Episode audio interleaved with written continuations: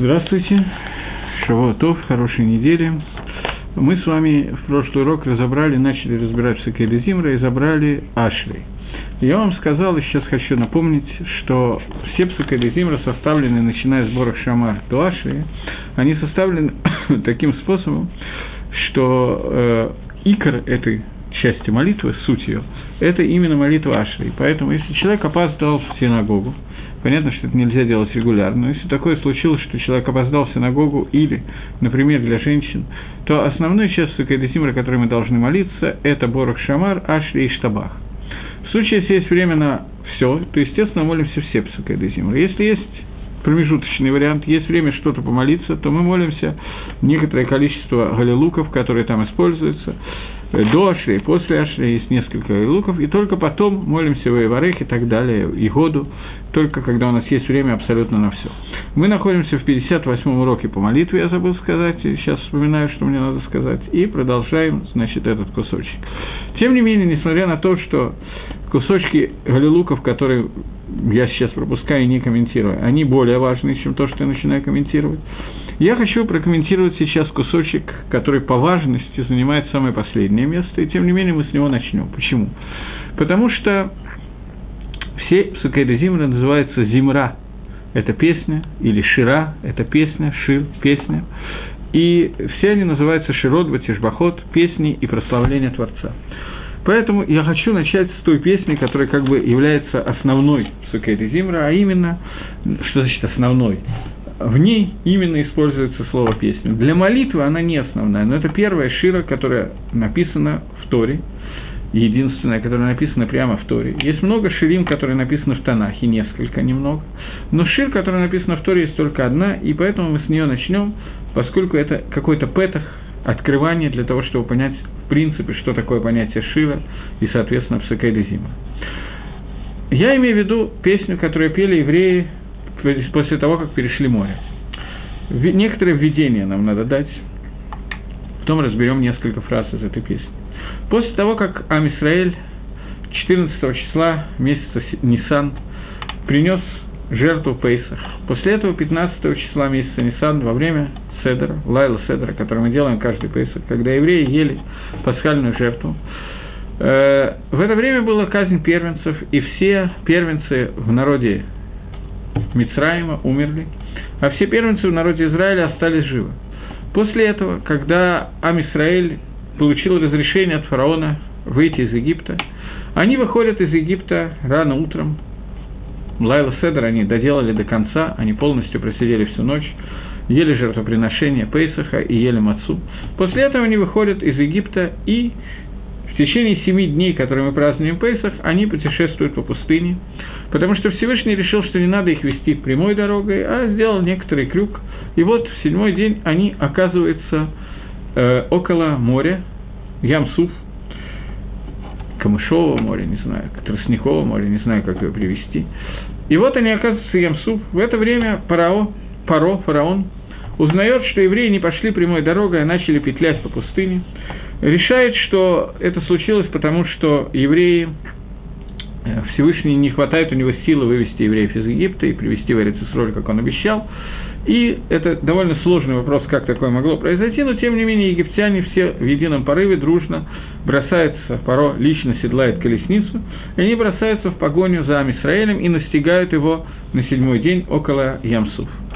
И вот в это время Амисраэль приходит в состояние некоторого уныния, скажем так, непонятно, что делать, спереди море, справа слева, слева болото, сзади Египет, в Египет возвращаться не очень хочется, тонуть в море, в общем, тоже не особенно, в болоте тоже не ахти. Что делать, совершенно непонятно. И народ Израиля делится на четыре группы. Одна говорила, вернемся в Египет и будем ждать, когда Всевышний нас освободит из Египта. Другая говорила, что бросимся в море, но не вернемся. Третья говорила о том, что будем воевать с египтянами, но не вернемся и не, и не утонем и так далее. И всем этим группам Машрабейну в пророчестве ответил, что нет. стойте, не надо бросаться в море. Как видели Египет сегодня, так видите его завтра. Третья группа – это группа, которая сказала, что давайте вернемся в Египет. Он ответил, как вы видели Египет вчера, так не увидите его завтра, возвращаться некуда. Той группе, которая хотела прыгнуть в волны моря, сказал «стойте». Той группе, которая сказала «будем воевать», он ответил «Гашем будет сражаться за вас». И последняя группа, которая сказала «давайте обратимся ко Всевышнему с молитвой», он сказал «а вы помолчите». И таким образом, что надо было делать? Надо было идти через море и получать Тору. Возникла ситуация, когда Маше говорит о Израилю, что море расступится, мы должны пройти через море, мы в нем не утонем, мы должны пройти через море, пройти и перейти к, э, через море и пойти дальше, и через 50 дней получать Тору. Уже меньше, чем 50 дней, уже осталось 42 дня. Через 42 дня получать Тору. И вот возник спор, кто первый войдет в море, и ни одно из колен не хотело войти в море, поскольку страшно немножко, как бы, перейти море опасно, страшно. Возник спор, какой из колен войдет первым. Наконец, Нахшон Минадав заходит в воду, доходит до подбородка, вода ему. Он молится Всевышнему, и, наконец, море расступается, и евреи проходят через море со всеми чудесами, которые описаны, и которые вы, наверное, знаете. 12 проходов открылись в море, 12 проходов, через которые они прошли. Окей. Есть разные объяснения, как это происходило. Из Гемора Сота, который очень подробно это описывает. После того, как они вышли прошли через море, египтяне бросились на них, за ними, и э, море обрушилось на египтян, евреи прошли по, э, через море, египтяне погибли в море. В этот момент, когда это произошло, говорит Мидраш, что Малахей Гашарет, ангелы служения, обратились ко Всевышнему, э, что мы хотим сказать Ширу, хотим произнести песню во славу Всевышнего, который топил египтян море. Ответил Творец, что мои создания гибнут в волнах моря, а вы будете говорить Ширу – вы будете за это меня прославлять, за то, что я убил людей, свои создания. Окей, ангелы замолчали, тут не очень поспоришь со Всевышним. После того, как Амисраэль перешел через море, Маше сказал, будем говорить Ширу. И говорит Хумаш, и мы э, здесь приводим просто фраз, э, кусочек из этого Хумаша. «Аз Ешир Машеу на Израиля за Шира Азойс, Лашем». Тогда воспел Маше и сыны Израиля эту песню для Всевышнего. Веомрала Амор. И так они сказали, говоря, Аширала Ашем Кигаога. Давайте мы э, будем петь Господу, потому что Он очень сильно высокий, очень сильно возвышенный. Сус урахво рамабаям. Коня и всадника он бросил в море. Азива зимры ко выигли Ишуа. Сила и зимра, зимрас, песня, слава Всевышнего, и стало оно мне спасением. Зе килива анвегу. Это мой Бог, и я его буду, э, как сказать, превозносить, провозглашать о нем. Элаке ави варавамнеха. Это Бог моего отца, и я буду его превозносить. Я специально хочу вначале перевести немножко, а потом обсуждать это. Гашем Ишмилхама, Всевышний – это тот, кто ведет войну. Гашем Шмо, имя его, Ютка и Вавка, и четырехбуквенное имя Всевышнего. Маркевит парова хейло Яраба Я. Э, колесницу фараона и его войско он бросил в воду, в море. Мифхар шлашафту буба ямсуф. Э, сейчас, секундочку. Э, Мифхар, лучшие из, из египтян, из военачальников были утоплены в Ямсуф. Тхомот и хасу ярдумом целот кемар э овен – э, бездны покрыли их, и они опустились э, как камни. Ну, я думаю, что если я буду все переводить, это займет слишком много времени, поэтому давайте пока на секундочку остановимся, потому что икр того, что я хочу, здесь уже сказано. Нам надо остановиться на двух вещах. Первая вещь – это когда, Егип... Э, когда ангелы хотели петь Ширу, Всевышний попросил их немножечко помолчать. Когда Мисраэль пели Ширу, Всевышний сказал им немножко помолчать, и наоборот. Эта шира входит в ежедневную молитву, эта песня входит. И эта песня – одна из очень серьезных вещей, которые находятся в Торе. Э, ее обычно знают наизусть, дети учат ее наизусть. Это важный кусочек Торы.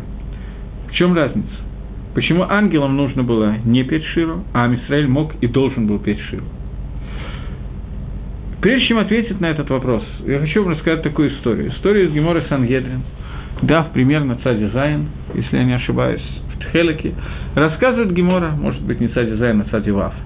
Рассказывает Гемора о том, как был разрушен первый храм. Первый храм был разрушен человеком по имени Навуходоносор. Но до того, как Навуходоносор разрушил храм, первый поход для разрушения храма Вавилоном предпринял другой царь, который был до Навуходоносора, которого звали Санхерев. Навуходоносор участвовал в этом походе. Напротив, во втором походе, когда храм был разрушен, Навуходоносор не участвовал, он послал своего военачальника по имени Назарадан. В первом походе, когда им не удалось разрушить храм, участвовали и Навуходоносор, и Назарадан. Они оба спаслись во время войны, которая была с Иудеей. Когда Санхерев пришел воевать с Иудеей, количество, которое он туда привел, вероятно, это надо сказать Лашон Гузма в этом месте. Марша не пишет, что это преувеличение, он пишет в другом месте.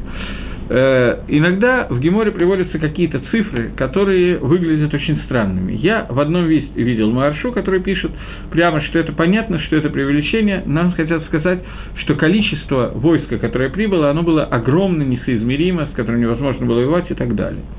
Так вот, э, сказано это было то, что я видел Маршу, может быть, здесь он тоже есть, я на самом деле не помню, я сейчас подумал, что я не помню. Я помню этого Маршу из Гемора Гитин, Дафнун Зайн, Гемора, когда Гемора приводит историю про разрушение храма, то после этого приходит, приводится разрушение, э, история про разрушение, завоевание города Бейтара. И Гемора там говорит о том, что в Бейтаре было два раза больше, чем Яцеем Исраем, то есть два раза больше, чем 600 тысяч, если у кого-то есть счетная вычислительная машинка, то попытайтесь умножить 600 тысяч на два, два раза больше, чем выходящих из Египта количество синагог, то есть синагог, которое было в Бейтаре, 1 миллион 200 тысяч синагог. В каждой синагоге молились Кифлаем, Кейсеем и Сраем в два раза больше, чем вышло из Египта человек. То есть 1 миллион 200 тысяч в квадрате. Это я уже даже с машинкой не могу сделать, потому что машинка начнет заедать. Количество людей, только мужчин, которые молились в синагоге Бейтара. И вот против них пришел небольшой римский легион. Я думаю, что если бы это количество людей существовало на самом деле и просто плюнуло бы одновременно, то римский легион полностью бы утонул. Никаких шансов завоевать не было бы их. Понятно, что такое количество людей не существовало, я думаю, в мире со дня существования мира, э, со дня образования мира до сегодняшнего дня. И Марша пишет, что это Лашон Гузма. Это преувеличение, которое сказано для того, чтобы мы могли понять, что это был огромный город с огромным количеством людей, и все были убиты. Также здесь, когда рассказывается о количестве войска, которое было у Санхерева, когда он пришел э, осаждать Иерушалаем, то там сказано количество, соответствующее нескольким биллионам человек. Я думаю, что тоже со дня образования мира до сегодняшнего дня такое количество не было не только в Вавилоне древнем, но и сегодня в мире не живет во всем мире, и думаю, что никогда не было такое количество людей. Но э, 185 тысяч человек, про которых Гемора говорит, что это офицеры и высшие военачальники этой армии, только их сосчитали, чтобы знать, сколько их было на самом деле. Сколько всего было армии, мы не знаем, она была огромная. И вот во время этой осады э, Иерушалайма Мелах Искияу обратился ко Всевышнему с молитвой, и у них было состояние глубокого отчаяния, и шансов практически не было. С такой армией воевать они не могли. Об этом хочет сказать Гемора, когда говорит, какое количество привел Садхерев, чтобы осадить Иерушалаем. И вот Всевышний посылает своего Малаха, Гавриэля, ангела. На этот раз нам сообщает, как зовут этого ангела. Не знаю, зачем нам точно в этом месте его сообщили. Обычно нам не сообщают. Но здесь Гемора Мидраш, который приводится в Геморе э, Санхедрин, рассказывает, что Гавриэль, который должен был выполнить функцию осуши, высушить, сделать, чтобы плоды созрели, заодно ему сказал Всевышний, пойди и заодно разберись с армией Санхерева. И Гавриэль по дороге, проходя, сделал так, что вся армия умерла, кроме пяти человек. Пять человек, по одному из мнений я говорю, пять человек осталось живы из этой армии. Это Санхерев, два его сына, Наваходоноцер и Навзарадан. Все остальные были убиты от болезни, которая называется Девер, чума, погибли за одну ночь. И Хискияу увидел, утром они встали, проснулись, я не знаю, или они вообще не спали в ту ночь, ожидали э, боя, и они увидели, что армии Санхерева нету, а пять человек улепетывают со всех сил, потому что понимает, что в пятером им уже не справиться со всей армией Израиля. И Санхерев молился и просил Всевышнего, он молился через идола, обратился к Творцу, но через идола. Он нашел доску от ковчега Ноха и просит Всевышнего обращаясь к ней, просит, что если я останусь жив после всей этой истории, то я двух своих сыновей, которые выжили и остались живы, принесу тебе в жертву. Сыновья услышали, как Санхерев молится, и поняли, что надо сделать так, чтобы папа не остался в, жив, в живых, если они хотят остаться в живых, и они помогли папе перейти в лучший мир. Таким образом, Санхерев погибает, и остается из этой армии только четыре человека, Новозадан, Новоходоносор и двое детей Санхерева, и Новоходоносор становится царем Бавеля, и он разрушает первый храм через, несколько, через 2-3 года после этого. Говорит Гемора, что Хискиягу должен был бы стать Машехом праведность Хискиягу и праведность всего поколения была такая, что после этого чуда, которое произошло с войском Санхерева, Хискиягу должен быть стал Мелах Машех, но он не удостоился этого, потому что он не сказал Ширу. После того чуда, которое произошло, Хискиягу должен был сказать Ширу, так же, как сказал Маше после рассечения моря. Хискиягу не сказал Ширу, и поэтому он не удостоился того, чтобы стать Машехом. И история продлилась до сегодняшнего дня, как это не обидно, мы живем без прихода Машеха, пусть он придет и откроется Беймир Беймейну. Недостаток этого была Шира. Маше Рабейну сказал Шира во время Криес Ямсов. Есть еще несколько ширим, но мы попытаемся остановиться на понятии, что такое шир. Прежде всего, давайте еще одну гемару я приведу до того, как буду рассказывать, объяснять. Есть гемара тоже в Сангедрине, которая говорит, что человек, который сказал Ширу Ширу בעולם הזה в этом мире будет, если он удостоится того, что он будет говорить ежедневно Ширу בעולם הזה, и Раши объясняет, и другие, и другие, я не помню, Раши ли это, но кто-то из комментаторов объясняет, что это אשרי, который мы разбирали на прошлом уроке, он удостоится того, что он будет говорить Шир, не Ширу, а Шир в мужском роде, Валамаба. И мы говорили, что есть мифоршим, которые говорят, что человек, который говорил Ашри Валамазе, дважды, трижды в день, вернее, то он будет говорить Шира Валамаба. И эта Шира стоит там в мужском роде, а здесь стоит в женском роде. Теперь надо понять, что такое Шир, и в чем такая важность Шира, и что за Шир, который сказал, который сказал Машира Бейн. Вернемся к началу перевода просто того, что сказал Маше во время Шир, и попробуем понять. Аз Ешир Машев на Израиле за Шира Азос Лашем. И вот воспели Маше и сыны Израиля эту песню Всевышнему и сказали, говоря, «Аширала Ашем, давайте воспоем ко Всевышнему ки го гаа, потому что он очень великий, сусрах хорам абаям, и э, коня со своим всадником он бросил в море, азива зимрат ко, и глили шуа, и вот сила и слава Всевышнего – это то, что стало мне для спасения, зе килива анвегу. И говорит Мидраш, что они показали пальцем в это время. Зе, вот – вот мой Бог, и я его буду прославлять. Элаке Авива Рамеха. Достаточно. Всевышний моего Отца, которого я вознесу. Зекили – это Икар Шира. Зекили – вот мой Бог.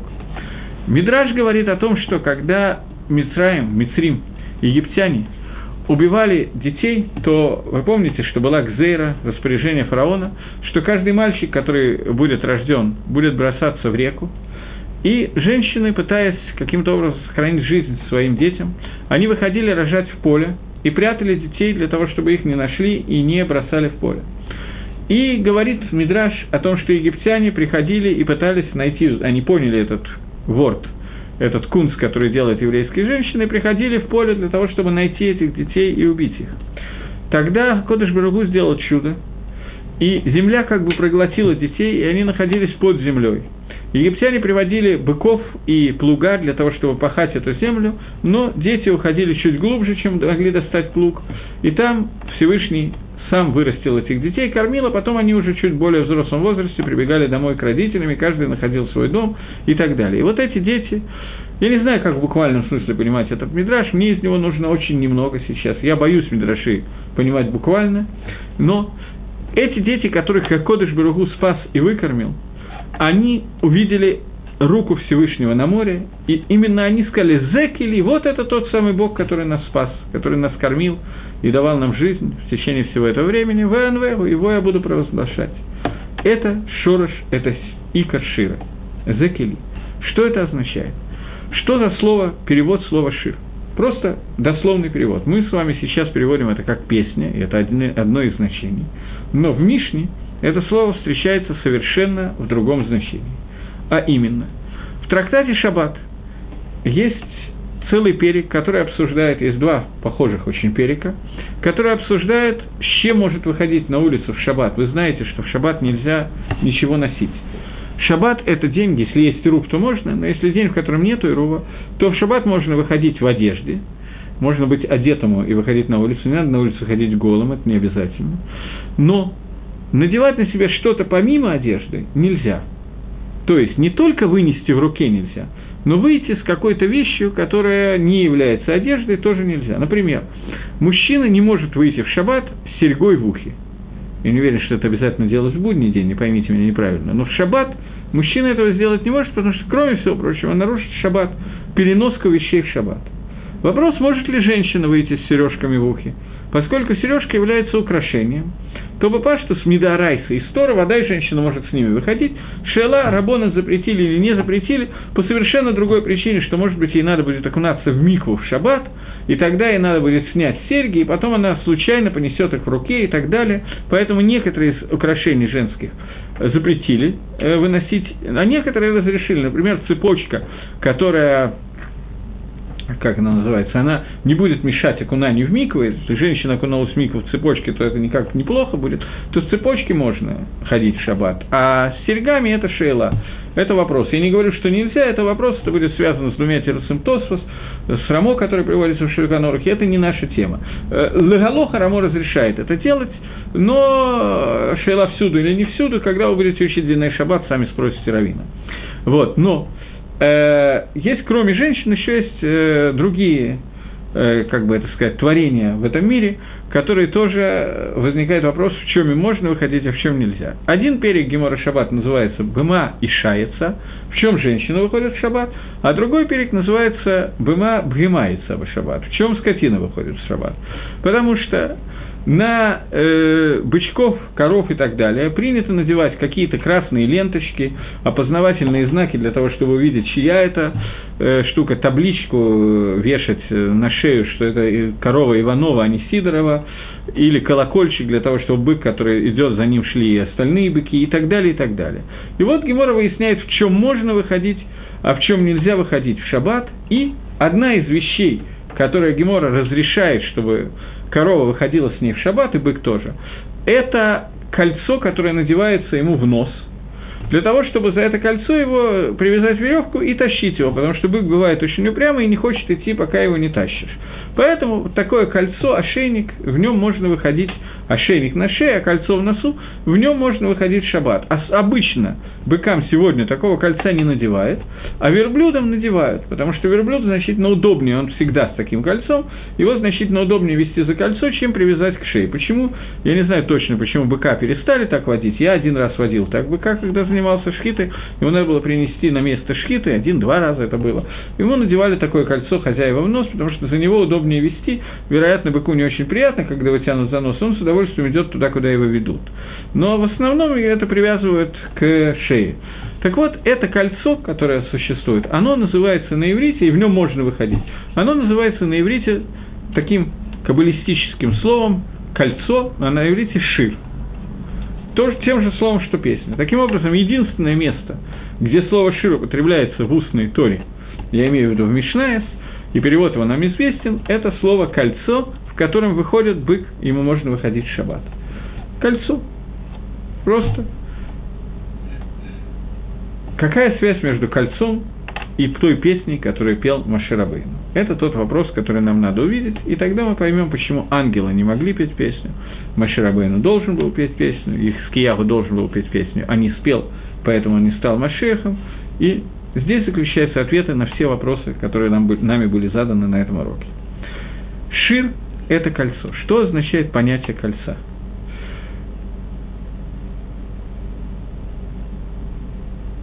У нас, когда мы живем в этом мире, у нас создается впечатление, это далеко не только впечатление.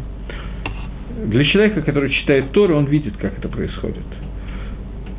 Кодыш Баргу сотворил Адама для того, чтобы Адам сделал некий небольшой тикун этого мира, небольшое исправление с самого начала в этом мире, был некий бгам, некий изъян, который создал Всевышний специально, для того, чтобы человек, Адам, его устранил и таким образом своей авойдой заслужил награду для того, чтобы Творец мог дать ему награду. И эта награда была получена не Бамидат Хесед, не только как в виде подарка, подачки, назовем на русском такое слово, а была заслужена и получена как сха, как награда за какой-то поступок.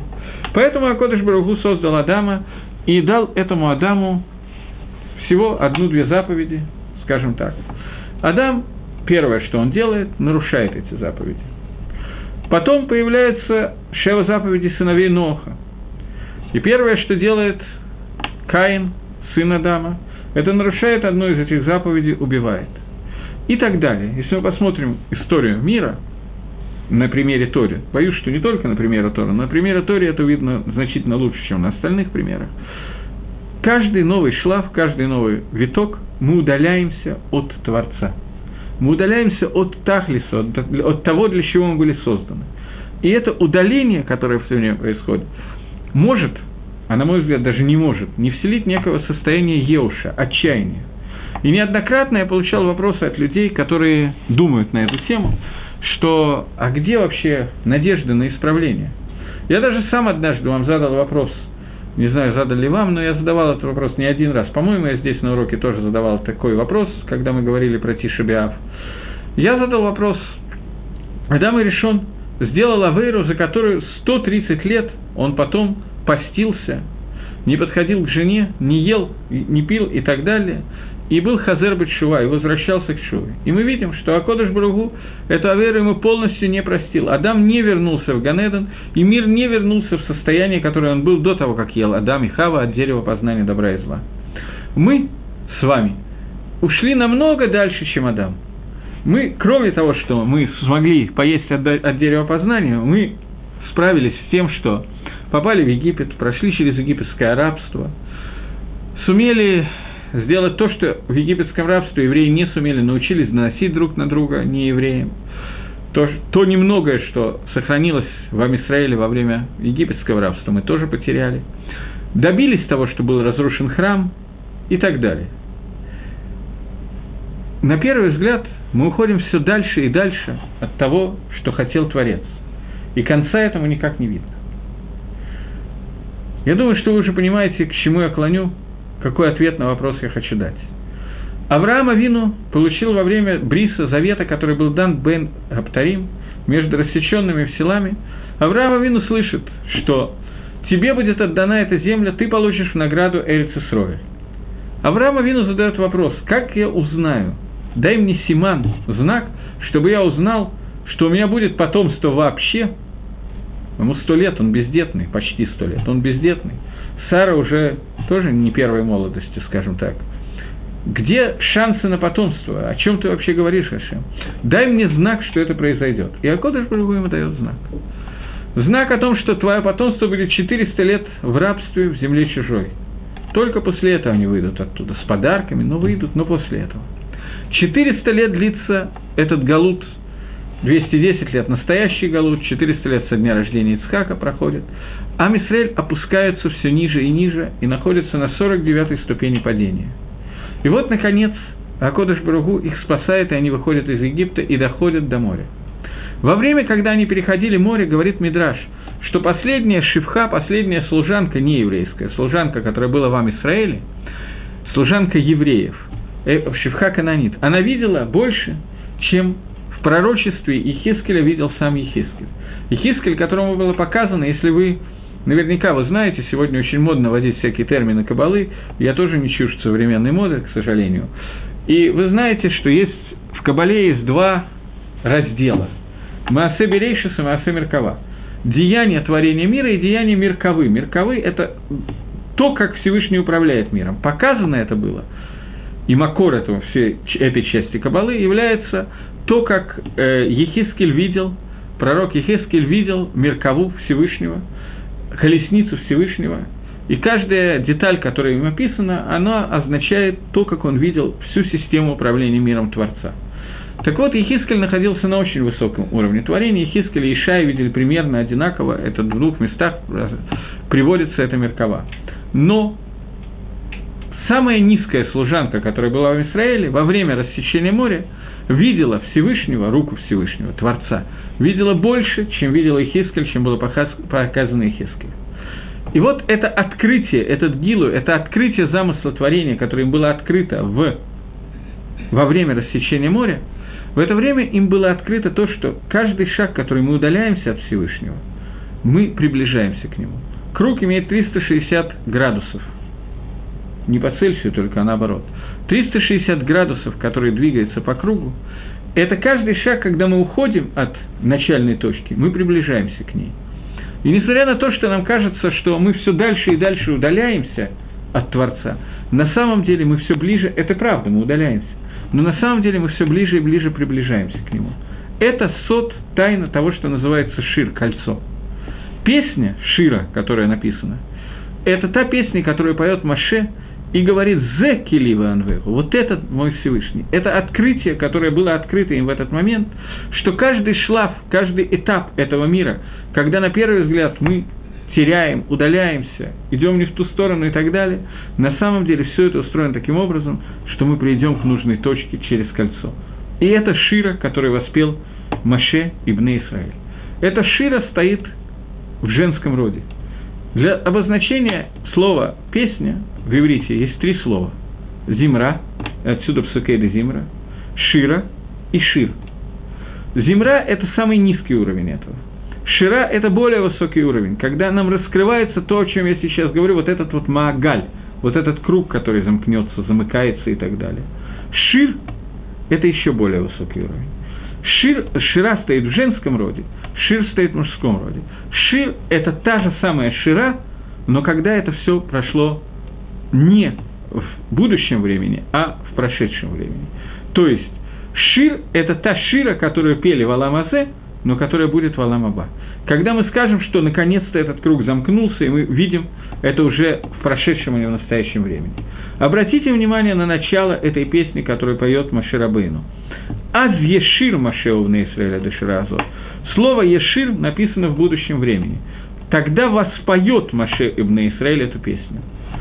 Это один из макарот, один из источников, который приводится в Геморе Сангедвин, на Дафе, по-моему, Цади Бейт, где, или нет, Цади Алиф Амуд Бейт, Гемора приводит несколько макарот, несколько источников, которые говорят, откуда мы учим, что будет Тхьяза Мейсим, откуда мы учим, что будет воскрешение из мертвых. Я хочу еще раз на этом остановиться, потому что это очень важная вещь. Есть 13 основ, 13 принципов веры, которые сформулированы Рамбомом, и человек, который, по мнению Рамбома, во всяком случае, Сефер и Карим учит, может быть, чуть-чуть иначе, учит иначе, водай. Э, но есть мнение, что Сефер и Карим учит почти так же, но Бабаштус, конечно, научит иначе. Э, по мнению Рамбома, человек, который отрицает один из этих 13 основ веры в Творца, он теряет свой Аламаба, теряет Тхиазамейсим и так далее. Одна из этих вещей – это тот человек, который говорит, что Тхиазамейсим, воскрешение из мертвых, не описано в Торе. Это наиболее скользкий момент, потому что 90% людей, которые каким-то образом соприкасаются с Торой, их, в общем, не очень волнует верить в то, что есть какой-то там Всевышний, который един. Они об этом не сильно задумываются, нормально, принято. Надо соблюдать какие-то мецвод, ну, не обязательно, но за это они не потеряют свой валамаба. Но есть одна вещь, которая мешает в общем, который делает практически невозможным для многих людей получить Хелек Валамаба, так как его описывает Рамбом, а именно человеку не кажется, что есть Хиазамейсим и что оно описано в Торе. Он не видит этого, что воскрешение из мертвых – это вещь, которую очень трудно принять. Настолько трудно принять, что Гемора очень подробно на этом останавливается. И Гемора задает кушью, сама Гемора задает кушью, не только мы что вот написано в книге Кагелет, что «Эйн хадаш тахата шемиш», нету ничего нового под солнцем. Как же ты говоришь, что будет воскрешение из мертвых? Ведь если за эти шесть тысяч лет, которые существует мир, этого не было, то уже ничего нового не будет. Гемора находит воскрешение из мертвых, которые были описаны в Танахе и не один раз, в частности, одно из этих воскрешений, которое сделал Ехискель Нави, о котором мы только что говорили. Но я не буду на них сейчас останавливаться, но Гемора задает вопрос, почему нужно обязательно считать, что воскрешение из мертвых описано в Торе? Если человек верит в воскрешение из мертвых, но не считает, что оно написано в Торе, Он просто говорит, что вот есть воскрешение из мертвых. Он все равно теряет Аламаба? Гемора говорит да. Почему? Он все равно теряет Аламаба? Потому что здравым путем логики это одна из вещей, которые мы не можем установить. На самом деле это не так пошут, но после того, как Тора нам раскрывает, что это есть, логика подсказывает, что, что мы можем это понять. Но э, если нету макора, источника этого в письменной Торе, то мы не можем своей логикой вывести и понять, что есть воскрешение из мертвых. Поэтому человек должен знать о воскрешении из мертвых именно из Торы. Поэтому Гемора приводит несколько псуким, шейла, для чего их нужно так много, для того, чтобы мы увидели несколько источников, где это упоминается, того, что будет воскрешение из мертвых. И одно из них, вот оно. Аз Ешир Машева на Израиль. Тогда воспоет Маше и сыновья Израиля эту песню. То есть эта песня не только пелась во время рассечения моря, она будет спета еще раз – теми же самыми людьми, Маше Увне Исраэль. Таким образом, мы видим, что Маше должен будет появиться еще раз, потому что те, кто не в курсе, Маше умер. Это написано в Пятикнижии, в конце описывается смерть Маше Рабейна и так далее. Поэтому Маше должен будет встать из мертвых, и это один из макарот Пьяза Мейсим. Но икор того, что мне сейчас нужно, суть того, что мне сейчас нужно, это чтобы мы поняли, что Шир существует в мужском роде, Шир, который сказан в мужском роде, это песня мужского рода, она относится к Аламаба. Это самый высокий уровень песни, когда будет раскрыто абсолютно все. Шир, который находится в женском роде, это когда из того, что нам раскрывает Всевышний, мы видим, как из начала его замысла мы приходим, приходим к тому, что приходим, видим, как замкнулся круг – и это то, что увидел Машир Абейну и увидели Бне Израиль в тот момент, когда они выходили из Египта и прошли через море. Они увидели, что изначально все египетское рабство, весь этот ужас, который они пережили и так далее, это был замысел Творца для того, чтобы Творец мог раскрыться им. И теперь мы можем понять еще одну вещь. То, для чего я это начал. Помните, я начал с Мидраша, который говорит, что Малахей Гашарет, ангелы, хотели воспеть песню Творцу. А Творец им сказал, что вы собираетесь делать? Вы вообще думаете, что вы делаете? Мои творения гибнут в волнах моря, а вы хотите петь мне песни, швахот мне говорите? Замолчите, и они замолчали. Через несколько минут после этого, или до этого, я не знаю в какое время, не очень точно следил по часам, когда это происходило, Бне Исраэль вместе с Маше поют песню, и Всевышний принимает эту песню. Эта песня принимается полностью. Майнав камином. Почему? Для Амисраэля плевать, что египтяне гибнут в море. А для ангелов нет. Те должны были это оценить, эти не должны были. В чем вообще разница? Почему Амисраэль не сделано замечание, а Малахим сделано замечание? Вопрос понятен? Я надеюсь. Если вопрос понятен, то поскольку я не могу дать, к сожалению, не могу дать вам возможности попытаться самим ответить на этот вопрос, поскольку у нас улица с односторонним движением, то поэтому мне придется отвечать самим, но я надеюсь, что то время, пока я тяну сейчас и говорю всякую чушь, я надеюсь, что в это время вы задумались над этим вопросом, потому что если не задумались, то так, так, так устроена Тора, что вначале мы задаем кушью, пытаемся ответить на нее, и только после этого нам дают тирусы. Если мы сами не выстрадали этот тирус, не попытались его увидеть, не попытались понять объяснение, то в одно ухо влетело, а в другое так вот, ответ на этот вопрос очень простой. Шира, суть Ширы, это понимание того, что из самой темноты, из самого низа, из, того, где, из той грязи, где мы находимся, мы должны были туда попасть, потому что каждый шаг вниз, он на самом деле является шагом наверх он является шагом для того, чтобы обойти этот круг и прийти к пункту назначения, из которого мы вышли, и замкнуть этот круг. Чем грязнее, тем мы когда-то доходим до низа амплитуды и начинаем подниматься, если понятно, о чем я говорю. К Малахим это не относится. Нет никакого шейхута. Ангелы, у них нету пхераховши. У них ничего, они к этому не имеют отношения. Ангелы не могут понять то, что мы можем понять, потому что... Потому что. Для того, чтобы понять, почему, я приведу Мидраш Танхума. Мидраш, который Танхума, по-моему, я его уже цитировал, этот Мидраш очень часто цитируется всякими различными рабоним, которые приводят Шурим по Махшова, и я не буду оригинален, приведу этот, этот же Мидраш, потому что ничего лучшего мне не приходит в голову. Если можно увеличить.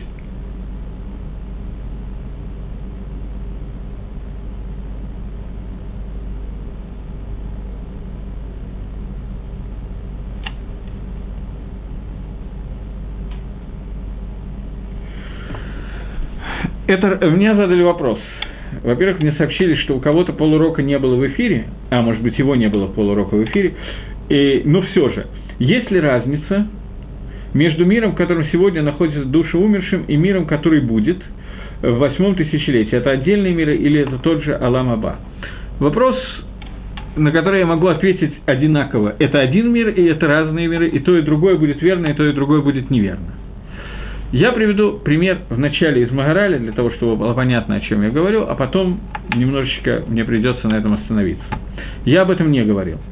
Э, Магараль объясняет, что Алам Аба, он существует сегодня полностью. Что имеется в виду?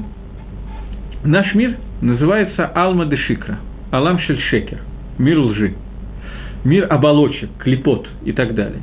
Когда свет Творца, он заслонен и он поступает к нам через оболочки, оболочки, которые заслоняют, скрывают часть его, и благодаря этому дают нам возможность в этом мире видеть то, чего нет на самом деле, и не видеть то, что есть на самом деле.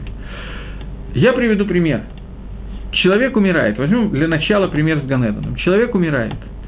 И умерев, он получает в награду всю ту Тору, которую он выучил при жизни – он заходит в герметичную, со всех сторон заполненную, закрытую комнату, которая от пола до потолка, а потолок где-то неизвестно где, очень высоко, заполнена стеллажами, со шкафами той Торы, тех томов, которые он выучил при жизни.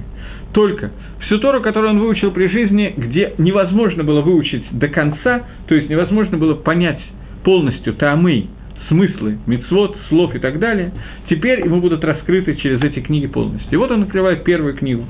Он учил там книга Берейшис, он начинает ее читать и понимать глубочайший смысл, который раньше он понять не мог. Вторую, третью, сотую, тысячную, и так навсегда вот этот вот зив Шехина, это награда от, э, от сияния божественного присутствия и понимания глубины того, что происходило в этом мире, это и есть Аламаба. То есть Аламаба – это этот же мир, только там, где будет раскрыто это полностью. Этого человека назовем его для красоты Раби Акива. Другой человек, для простоты назовем его дядя Вася. Фамилию не будем говорить. Он всю жизнь провел в том, что он бегал, доставал Мерседесы, э, купил 500 и 600 Мерседес, точно не знает, 600 он купил или 500, или провел все время в пьянстве, в канаве и так далее. Но вот он, наконец, тоже умирает, повезло мужику, и он оказывается в той же комнате, которая заполнена теми же стеллажами, с теми книгами Торы, которые он выучил. Он берет, открывает первую книгу, оказалось, что ее он не открывал при жизни, поэтому там пусто. Открывает вторую, третью, пятую, сто пятую, и в этом состоянии он будет находиться всегда. Только там зажегся тот свет, который показал, что на самом деле Мерседесов никогда не было, водки никогда не было. Свет, который растворил все оболочки и показал только суть, что существует только Творец и его мудрость, и его рацион, и его желание и так далее. А больше ничего нету. И вот выяснилось, что как раз к этому он не успел притронуться при жизни. И таким образом все, что было, растворилось, а то, что нужно было, он не получил, и он находится в состоянии гейдера, вакуума. Этот вакуум – это то, что это эмет, это Алама эмет, мир истины. Это и есть Алам Аба, это Ганедан. Для одного человека это будет Ганедан, рай, для другого человека это будет геном, ад. Таким образом, объясняет Магараль, один из видов ада, не единственный, но один из видов генома – это просто ге и дер, просто вакуум. И вот представьте себе, день, два, десять лет, человек будет находиться в этом состоянии полного ге и дера – поскольку у него действительно нет ничего. Потому что Алам Аба – это его сегодняшний мир, который он создал сегодня, а он его не создал. Таким образом, ответ на этот вопрос не полный, конечно, я не могу полностью ответить. Это то, что определяется понятием Ганедана, но Небайса и Алам Аба – это то же самое. Это тот Алам, который я строю себе сегодня. Он существует сегодня, только сегодня я сам его до конца не вижу. А раскрытие его в бесконечном свете Творца – это будет схар, который мы получим. Я надеюсь, что я более или менее ответил на вопрос. Но понятно, что этот ответ не полный, и для того, чтобы понять, насколько он не полный, я должен сказать, что что такое Аламаба сказано, что Айн Навилу Ра, Хуцми Ашем Золотеха. Что такое Аламаба, это не видел ни один пророк, кроме тебя Всевышний. Поэтому то, что я даю, какое-то описание, взятое из наших книг, но не больше. Окей, мы двинемся дальше, чтобы объяснить, что такое Шира и почему Малахим не могли говорить Шира, а мы можем говорить Шира. Шира, Шир – это песня, которая означает наше понимание и прославление Всевышнего через наше понимание, что как бы мы ни удалялись, мы на самом деле приближаемся и идем по кругу. И вот, пожалуйста, и вот э, для того, чтобы это пояснить, я приведу пример. Пример, который приводит Мидраш Танхума в Паршат Нох, по-моему, в Паршат Нох, нет, и в Паршат Багалатех, по-моему, в двух местах он приводится. Парша, э, Мидраш, который рассказывает нам вот о чем. Он говорит, как он приводит посук «Ам галхейхоших и скули ротам э, оргадоль». Люди, которые блуждают в темноте, они удостоятся увидеть много света. Мидраш приводит пример. Глаз. Человеческий глаз. Если кто-то помнит, как устроен глаз, можно посмотреть в зеркало, иногда это видно, то глаз, он состоит из белого вокруг и черного внутри. Так видят всегда из черного. Зехахмат Лаким. Видят всегда из черного. Из темноты мы можем увидеть свет. Из света свет не видно. Поэтому для того, чтобы увидеть проявление Творца, нужно быть погруженным в такую темноту, чтобы была возможность кибы и холь как будто бы подумать, понять, увидеть, что Гашема нету. Только из этой темноты мы можем по-настоящему увидеть яд Гашема. И это шир, и это песня. Когда мы удалились, и понятно, что я имею в виду. Малахим, Малахей Ашерет, ангелы, их Всевышний остановил. Вы не можете сказать Ширу. Что вы видите? Вы видите несчастье, вы видите, как погибают люди. Больше вы ничего не видите а вы увидели проявление моей руки, так вы ее всегда видели. Э, у вас нет обхирыхавшит, вы знаете, вы контактируете со всем, уже другая ситуация. Машеовна Израиль – это совершенно другое дело. Они увидели, как вся история повернулась для того, чтобы осветить имя Всевышнего. Они поняли суть египетского рабства, они увидели Зекили Анвеху. Зекили – вот это проявление Всевышнего. Зешир, который пел Маше. И это то, что не спел Хискияу Анави. Хискияу Амелах слиха. Царь Хискияу, который находился на огромной ступени, он, увидев, что произошло с армией Сангедрина, и как остался Иерушалаем, и храм, и так далее, он должен был сделать из этого те же уроки, что сделал Маше. Он должен был сказать эту Ширу. За то, что он не сказал эту Ширу, из-за этого он не стал Машехом. Из-за этого Мадрега его не позволила ему выйти на этот уровень. Это суть Шира, который мы поем, который мы молимся каждый день. Понятно, что я не знаю даже, как мне это говорить, я это уже несколько раз говорил, но я прекрасно понимаю, что меня не считали полным идиотом, я так наполовину, что когда мы молимся шахрис в синагоге или дома не имеет значения, то 9 десятых того, что я говорю, просто невозможно ли КВН, просто невозможно иметь в виду, когда я быстро читаю псуким. Но когда у меня есть общая картина – то это помогает понимать смысл того, что я молюсь. Поэтому понятно, что когда вы будете, молить, э, будете молиться первую фразу «Аз Ешир Машов на Исраиль», если вы потратите час на то, чтобы Лейтковен эту первую фразу, как у меня ушел на урок час, то в этом случае вы не успеете не только Шманаэсра помолиться, но понятно, комментарий излишний. Но тем не менее, после того, как это все разжевано и как-то сказано, мне это, например, после того, как я это продумал, каким-то образом помогает Лид Кавен хотя бы на одну долю секунды. Потому что молитва без каваны – это немножечко плохо. Теперь, после того, как мы это сказали, я хочу немножко вернуться и прочитать текст того, что мы молимся, чтобы мы увидели, что фактически это мунах, все, что я говорил, это находится в тексте. «Аз еширум на Израиль» – я говорю, что тогда воспел песню в будущем времени Машеу сыны Израиля. Эту песню Шира написана в женском роде, поскольку мы не увидели весь, всего замысла творения, поэтому это Адайн женский род, а не мужской род. Мужской род, который более высокий, будет сказан только Валам Аба, это песня, которую Маше когда-то воспоет в мужском роде, это песня Алам Аба, те, кто молятся Ашри, вспомните весь урок, который я говорил про Ашри в прошлый раз, те, кто молятся Ашри три раза в день, которые видят, что Хакодыш Баругу проявляется во всем, во всех законах природы, не нуждается для того, чтобы мы его увидели и почувствовали. Нам не нужны нисим, нам не нужны чудеса, поэтому буква нун отсутствует в Ашри. Человек, который это принял, человек, который это сделал в этой ситуации, он удостоится воспеть песню в мужском роде, когда все будет понятно, все, что произошло, в будущем Лашем, Всевышнему. Здесь стоит имя Всевышнего Юткой и Вавкой, поскольку это самое большое раскрытие имени Всевышнего, это раскрытие имени Всевышнего Бепнимиус, внутреннее раскрытие. Элаким – это раскрытие внешнее. Адон Аднус – это раскрытие Медат Малхус – это раскрытие Царства Всевышнего, Всевышнего как царь. Раскрытие Ашем – это раскрытие Медатрахамим, мира милосердия, но Бейкар – это полное раскрытие, из которого выходят все остальные имена. В Йомра Ламар, и они сказали, сыновья Израиля, они сказали и скажут, Ашира Лашем, давайте воспоем в будущем времени Всевышнему Кигаога, потому что он невероятно, чрезвычайно, очень сильно возвышен, я не нахожу других слов. Сусар Авхорам Абаям, он бросил всадника и э, и э, наездника, ну, наездника вместе с лошадью он бросил в море. И Шуа, которое спасение, которое выходит от Всевышнего, оно выходит от Гашема тем, что всадник погибает. То есть, с одной стороны, Египт, э, Малахим не могли в это время, именно из-за того, что всадник погиб, они не могли говорить Ширу, потому что это несчастье. С другой стороны, мы, Амисраэль, можем это сделать, потому что через это раскрывается сила Всевышнего. Как вы увидели Египет вчера, так не увидите его завтра. Весь Египет гибет, гибнет в волнах этого моря.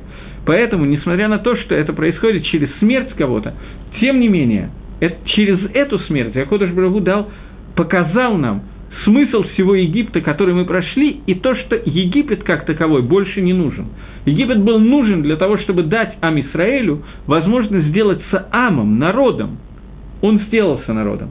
В море это было как бы, давайте скажем так, аллегорически. Существует такое понятие гиюра. Гиюр – это принятие иудаизма, это когда не еврей становится евреем. Для этого нужны три вещи, на самом деле четыре. Первое – это бритмила, только для мужчин. Вторая – это жертвоприношение, корбан.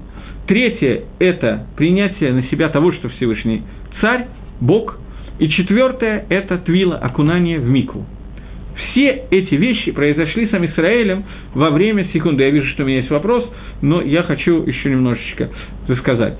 Э, все эти вещи произошли с народом Израиля. Они принесли Корбан Пейсах. Это жертвоприношение Гиура. Они сделали свою э, бритмилу. Они прошли через воды моря, это Миква, и они приняли Тору, это Кавалатоль Малхут Шамай.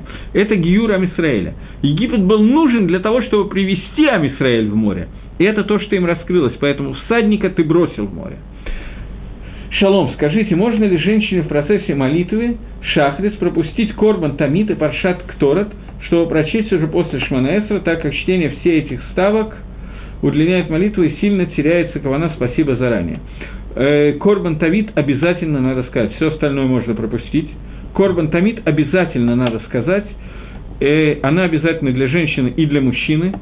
И в Мишне Бруре, я, по-моему, это говорил на одном из уроков, но не вредно будет повторить, Мишна Брура приводит э, Бейт Йосефа, и Бейт Йосеф пишет, Мишна Брура его приводит прямо дословно почти, что есть вопрос, должна ли женщина говорить утренние благослов... в утренних благословениях, должна ли женщина говорить броху на Тору, на изучение Торы.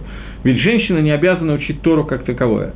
Одна из причин, по которых женщина хаевит говорить броху на Тору, обязана ее сказать, это то, что она должна прочитать Корбан Тамид, а это кусочек из Хумаши, его нельзя читать без утреннего, без брахот на Тору. Поэтому Корбан Тамид является для женщины обязательно. Паршат Кторот можно пропустить, Э, можно ли их прочитать после Шманаэсра? Бепаштус можно, и Корбан Тамид тоже, но поскольку, в принципе, Корбан Тамид, даже с очень сильной каваной, не может занять больше одной минуты, технически, ну, две минуты, то мне кажется, что можно попытаться все-таки его прочесть. Если же это действительно критично, и женщине нужно на работу кормить детей, и т.д. и т.п. и пятое, и десятое, то, в принципе, смотрите, все равно лучше, лучше Корбан Тамид все равно лучше прочитать до этого, поскольку после Шманаэса не факт, что это правильно делать. Корбан Тамид лучше прочитать до этого. Кторос можно после этого, можно не прочитать вообще. Это не так страшно, Корбан Тамид сильно важно. Окей, двигаемся дальше. У меня остается всего 4 минуты, насколько я вижу по часам, поэтому я хочу немножечко еще продвинуться, но если есть вопросы, то это более важно, я принимаю любые вопросы. Ози Везимра Ко сила и песнь Всевышнего. Это довольно странное. Я вижу, что здесь у меня в переводе даже кто-то, переводчик, он попытался немножечко это отредактировать и сказал так, может быть, у него лучше перевод, чем то, что я могу сделать. Сила и воздаяние Гашема. Но Зимра пепаштус – это песня. Это и то, и другое. То есть сила и песня, я именно так переведу, Всевышнему, и оно будет мне спасением. Это мой Бог, обратите внимание, это Икар Ширы, Зекили, Ван Вегу, его я буду превозносить, и Лакей Авива Рамех, Бог моего отца, его превозношу. Раскрытие Творца в этом, оно указывается в этом кусочке Шира. Гашем Иш Милхама Гашем Шимо. Всевышний, который раскрывается, мы знаем, что у Всевышнего есть много видов раскрытия, которые он дается. Одно из его раскрытий, что это Иш Милхама. Обычно в этом случае употребляется имя Сава, Саваок, я не хочу говорить правильно его. Здесь нам сказано, что это проявление Гашема, четырехбуквенного имени Всевышнего. Он же проявляется и в виде того, кто ведет войны, войны. Что такое войны, пожалуйста? Что такое войны? Что такое война, которая ведет Всевышнего? Хашем Иш Милхама. То есть те Милхамот, Милхамат Гашема, за Гашема, за раскрытие Всевышнего, его макором, его источником тоже является Гакодыш Бругу. Мерковод, э, Мерковет Паро Вехейло Ярабаям. Э, колесницу Паро и все его войско он бросил в море. Мифхар Шалашав Тавуба Ямсу. Самые лучшие военачальники, которые были в Египте, они погибли в волнах этого моря. На самом деле, Почему нужно было выделить лучшие, сильнейшие из них? Потому что они заслуживают большего выделения. Погиб, погибло все войско.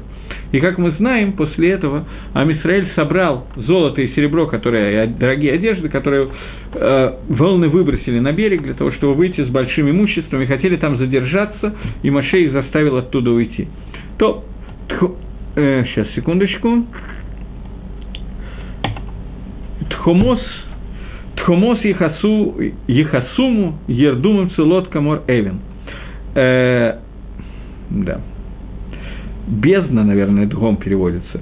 Бездна закрыла его, покрыла его, и они опустились в глубину, э, в том силе, который, э, который у тебя был, они утонули как камни. Как камни. Э, Еминейха Гашем на Адариба Кох, Еминейха Гашем Тирас Оев.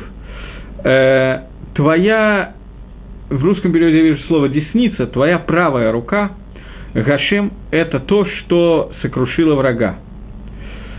וברוב גאונך תהרוס קמיך. В большой силе своей, не знаю, как это лучше привести, э, превосходство, ты э, низверг врага перед тобой, те, кто восстали против тебя – Э, не знаю, надо ли дальше переводить. Одну секундочку. Я пропущу часть, потому что у меня уже нет времени.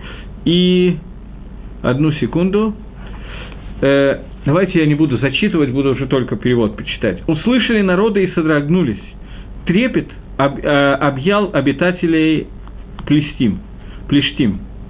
Тогда испугались старейшины и дома, и сильные Маава их охватила дрожь, и оробели все жители Канаана. Напал на них ужас и страх, от величия руки твоей они застыли, как камень, пока не пройдет твой народ. Э, ты приведешь и, и укоренишь их на горе удела твоего, на место, которое ты сделал обиталищем своим, святилище, воздвигнутое твоими руками – Э, здесь я уже вам говорил о том, что существует спор Махлокис между Рамбомом и Раши и Тосфос относительно того, как будет построен храм, третий храм.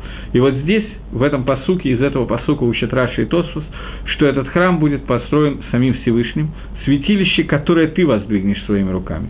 Господь будет царствовать во веки веков, Всевышний будет царствовать во веки веков. Этим кончается этот шир. Таким образом, от Аз Ешир мы дошли до Лаалам Ваэт на то, что Всевышний будет царствовать во веки веков, и подошли уже фактически к мужскому роду этой Шира, когда это все раскроется. В этот момент раскроилось это, что так произойдет в будущем мире, когда-то произойдет раскрытие, что это произошло в прошедшем времени. И это будет настоящий Шир, который будет сказан нами. Поход Этер это надо лить Кавен, более или менее, когда мы молимся в Шахрисе. Я думаю, что вполне достаточно. Я вижу, что время мое истекло. И до новой встречи через неделю. Думаю, что мы продолжим с Зимра. Всего доброго, до свидания.